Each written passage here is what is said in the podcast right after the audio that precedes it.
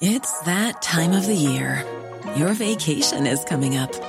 You can already hear the beach waves, feel the warm breeze, relax, and think about work. You really, really want it all to work out while you're away. Monday.com gives you and the team that peace of mind. When all work is on one platform and everyone's in sync, things just flow wherever you are. Tap the banner to go to Monday.com. There's never been a faster or easier way to start your weight loss journey than with PlushCare. PlushCare accepts most insurance plans and gives you online access to board-certified physicians who can prescribe FDA-approved weight loss medications like Wigovi and Zepbound for those who qualify. Take charge of your health and speak with a board-certified physician about a weight loss plan that's right for you. Get started today at plushcare.com slash weight loss. That's plushcare.com slash weight loss.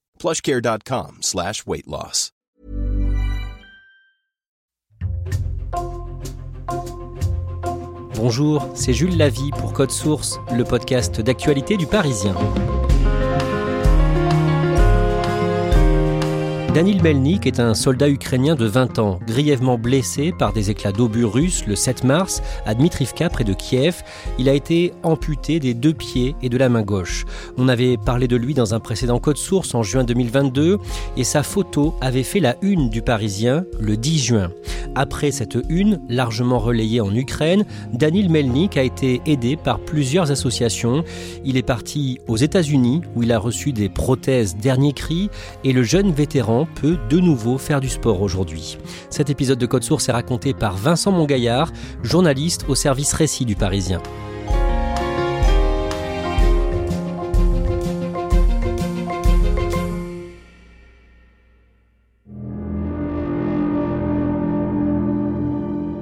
Vincent Mongaillard, le lundi 6 juin 2022, vous êtes en reportage en Ukraine avec le photographe du Parisien Philippe de Poulpiquet dans un centre de rééducation qui accueille des soldats ukrainiens blessés. C'est à Lviv, près de Kiev. Racontez-nous ça. Oui, nous sommes près de la frontière euh, polonaise. Nous réalisons un, reportage avec les, amputés de guerre qui ont perdu un bras, une jambe sur la ligne de front. Il fait beau, nous les interrogeons euh, dehors. Nous sommes en train de finir notre euh, reportage. On est prêt à partir quand nous voyons débarquer un, jeune homme en chaise roulante, sans pied, très maigre. Il a un téléphone portable autour du cou, il a des yeux bleus et il commence à nous parler euh, spontanément. On sent qu'il a envie de se confier. Là, ce jeune soldat blessé qui se prénomme Danil vous raconte son histoire. Qu'est-ce que vous apprenez en quelques mots hein, de son enfance ou de son milieu d'origine? Ce que l'on apprend, c'est qu'il est originaire d'une petite ville à 80 km à l'est de Kiev, une petite ville qu'on peut rejoindre en une heure, une heure de route. On sait aussi que ses parents sont divorcés, sa mère est à la fois institutrice et couturière, son père, il ne semble pas le connaître beaucoup, il nous dit qu'il ne travaille pas beaucoup. Voilà, euh, Daniel est issu d'un milieu plutôt populaire. Quand la guerre débute, quand Vladimir Poutine lance l'invasion de l'Ukraine le jeudi 24 février 2022, Danil sort tout juste d'une école militaire. Oui, c'est presque un, gamin, il a 19 ans et il vient d'achever sa formation à l'Académie militaire, qui est une école de sous-officiers. Lui a le grade de sergent, ce qui est le, le plus petit grade au sein de l'armée. Il intègre la 14e brigade mécanisée de l'armée ukrainienne, qui est une brigade d'infanterie, et il va commencer sa carrière en défendant euh, avec son unité la capitale euh, Kiev, qui est sous les bombes russes. Le lundi 7 mars, à Dmitrivka, dans la banlieue de Kiev, Danil, avec euh, les autres soldats de son unité, est pris dans une embuscade. Oui, avec son unité, il est encerclé par les Russes. Son véhicule blindé est pris pour cible. Danil est alors touché par euh, des éclats euh, d'obus. Il perd certains de ses camarades qui sont morts, qui sont allongés au sol. Mais lui, là, il réussit à s'extraire de son véhicule et il est vivant. Parvient euh, à ramper euh, dans la rue euh, du village et à se cacher dans une cabane en bois qui abrite des bûches de bois. Il fait extrêmement froid, ce sont les, derniers gels de l'hiver, les températures sont négatives, ses orteils vont être victimes d'engelures. Et pendant 48 heures, il va se planquer sans boire ni manger.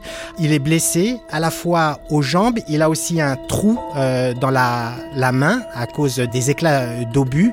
Et là il entre dans une période de, de survie. Au bout de deux jours comme ça, Danil est retrouvé par des soldats russes et là, il croit que sa dernière heure est arrivée.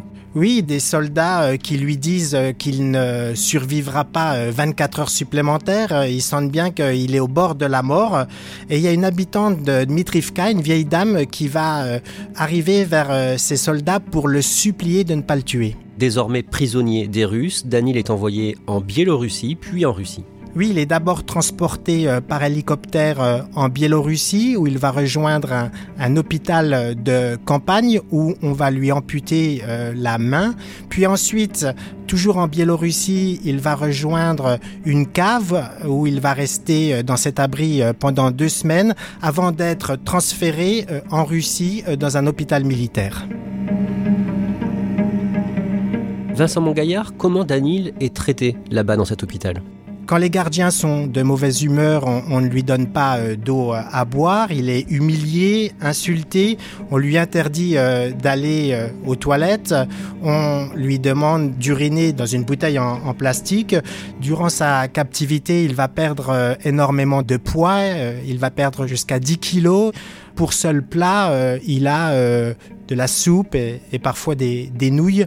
Ses bourreaux lui disent qu'ils vont euh, l'achever euh, par balle, mais en même temps, malgré ces conditions euh, très très dures, il y a aussi parfois des moments d'humanité. Il reconnaît par exemple qu'un médecin russe a fait preuve parfois avec lui de, de bienveillance en lui apportant du saucisson ou de la confiture.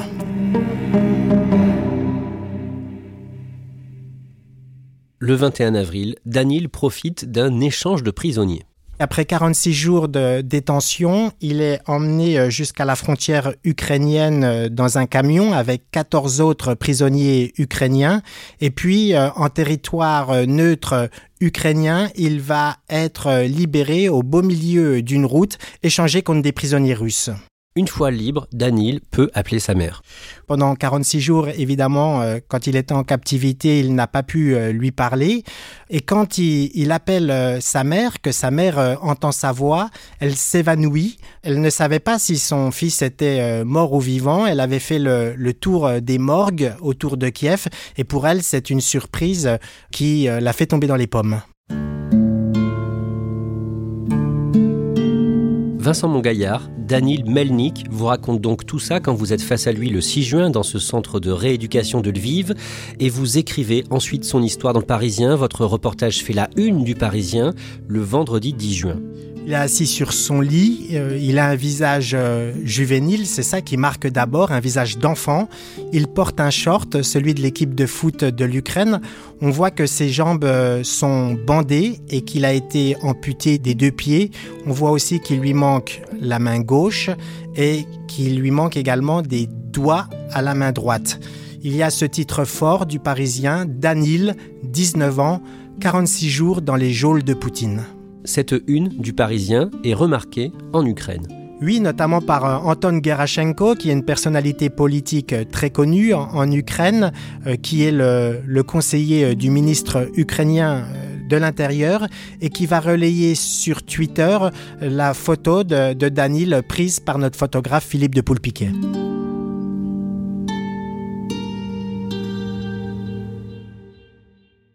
Les journaux ukrainiens racontent à leur tour l'histoire de Danil et dans les mois qui suivent, plusieurs médias internationaux parlent de lui. Oui, notamment dit Zeit, l'hebdomadaire euh, allemand de, référence, qui va retourner avec Danil sur les, lieux de l'embuscade, qui va aller dans le village de, sa jeunesse. Il y a aussi la, chaîne euh, d'info américaine euh, ABC News qui suit Danil à Kiev dans une clinique où on lui pose ses premières prothèses. Danil is determined and he's making plans for the future. Et à cette période, une association ukrainienne prend en charge le soldat blessé. il y a une sorte de Croix-Rouge ukrainienne qui vient en, aide aux victimes de guerre. C'est grâce à elle, notamment, si euh, Danil va être orienté vers une clinique pour qu'on lui pose ses premières prothèses. Ensuite, Danil Melnik prépare un voyage pour les États-Unis. Il doit s'envoler au mois de janvier. Pourquoi? Comment ça se fait? La diaspora ukrainienne euh, installée aux États-Unis a été euh, émue par son histoire, par son récit, et elle a envie de, l'accueillir pour le faire euh, témoigner en Amérique. Danil atterrit à Washington le samedi 28 janvier. Il est accueilli en héros à l'aéroport de Washington par un, petit bataillon d'exilés ukrainiens aux États-Unis qui l'accueille avec des drapeaux jaunes et bleus aux couleurs de l'Ukraine. À Washington, il visite le Capitole où siège le Congrès, le Parlement américain, le Sénat et la Chambre des représentants. Oui, c'est un accueil de star euh, pour Danil qui va euh, s'entretenir par exemple avec le, sénateur républicain du Montana qui va aussi euh, rencontrer par hasard dans les couloirs du Capitole Boris Johnson, l'ancien premier ministre britannique. Et avec Boris Johnson, il va même s'offrir un selfie.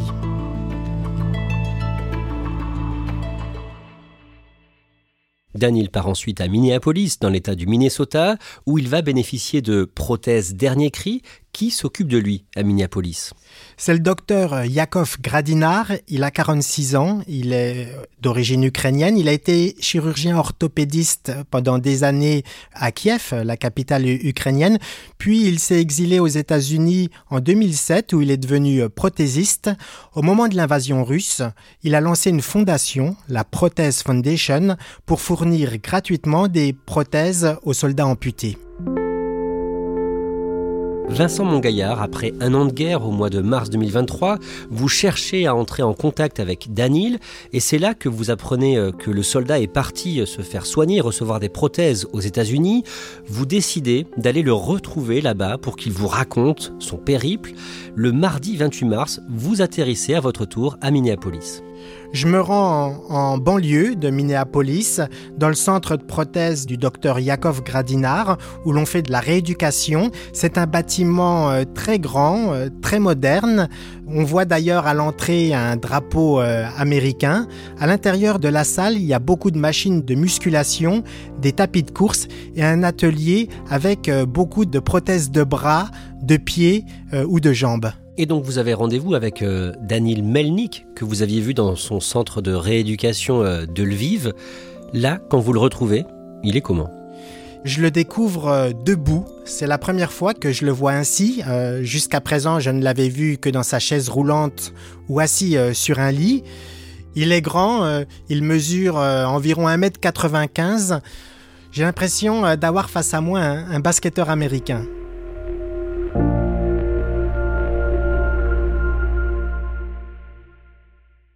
La première chose qu'il me montre après notre accolade, c'est qu'il sait faire du vélo.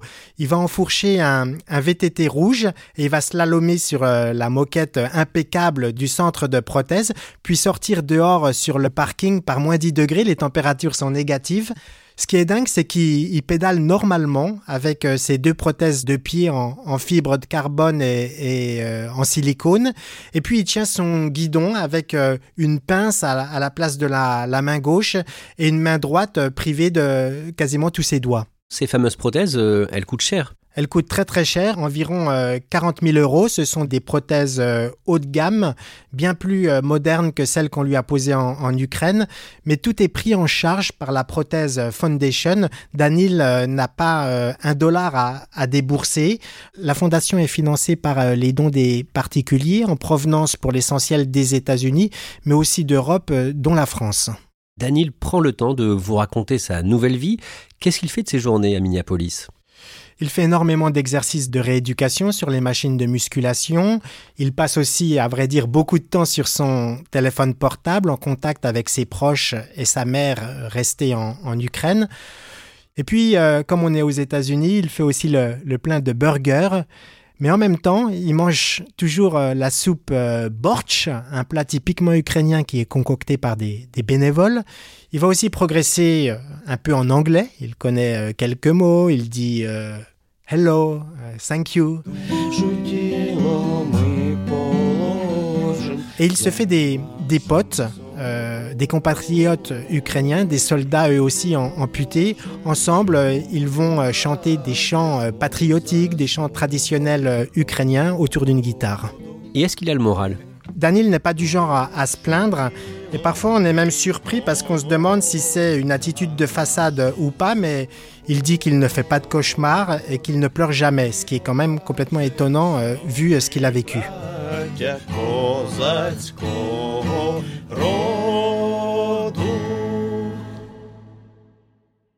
Pour raconter sa convalescence, vous le voyez plusieurs fois et vous regardez les exercices qu'il fait pour s'habituer à ses prothèses, notamment une prothèse de main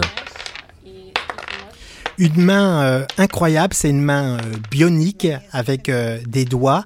En fait, grâce à des électrodes qui sont posées sur l'avant-bras et en contractant aussi les muscles de son avant-bras, il réussit à faire bouger ses doigts. Pour apprivoiser cette nouvelle main bionique, il va faire des exercices. Il doit saisir en moins d'une minute le plus possible de petits cubes en bois et les mettre dans une boîte Dès la première tentative, il réussit à, saisir 22 cubes en une minute. Kim, l'ergothérapeute, trouve ça pas mal pour une première tentative.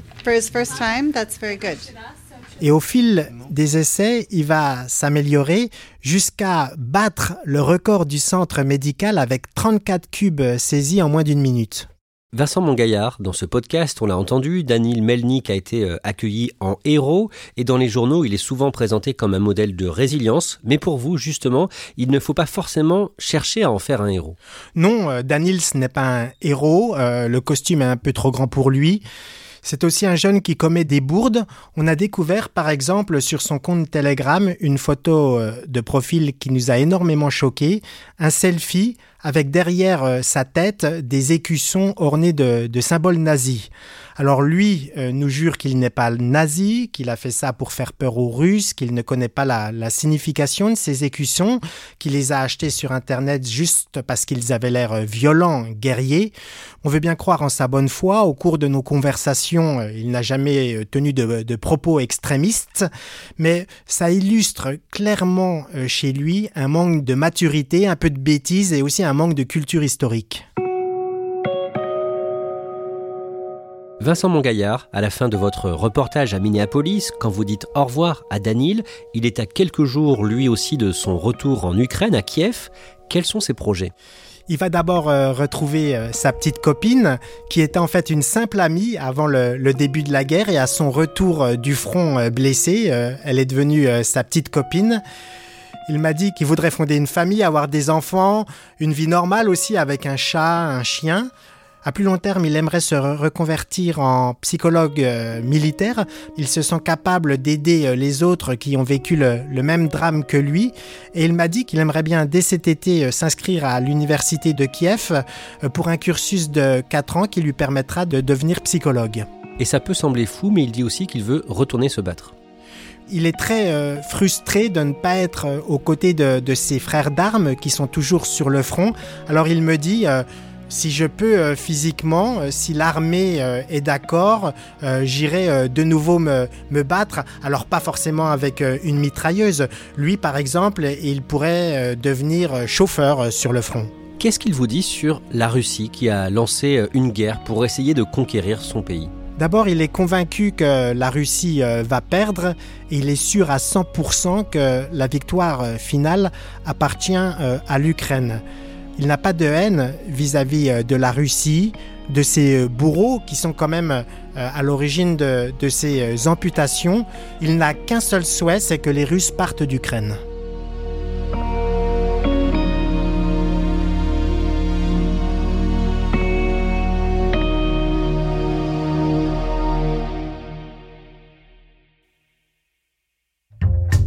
Merci Vincent Mongaillard. Code Source est le podcast quotidien d'actualité du Parisien. N'oubliez pas de vous abonner pour ne rater aucun épisode.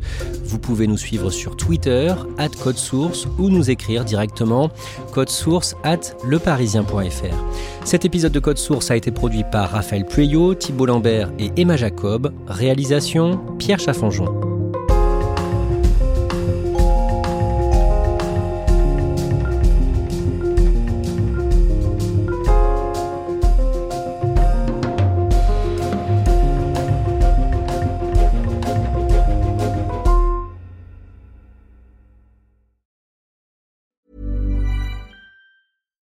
When you make decisions for your company, you look for the no-brainers. And if you have a lot of mailing to do, stamps.com is the ultimate no-brainer. It streamlines your processes to make your business more efficient, which makes you less busy. Mail checks, invoices, legal documents, and everything you need to keep your business running with stamps.com. Seamlessly connect with every major marketplace and shopping cart. Schedule package pickups and see your cheapest and fastest shipping options from different carriers. With rates up to 89% off USPS and UPS rates. And with the Stamps.com mobile app, you can take care of mailing and shipping wherever you are. Make the same no-brainer decision as over 1 million other businesses with Stamps.com. Sign up with Code PROGRAM for a four-week trial, plus free postage and a free digital scale. No long-term commitments or contracts. That's Stamps.com. Code PROGRAM.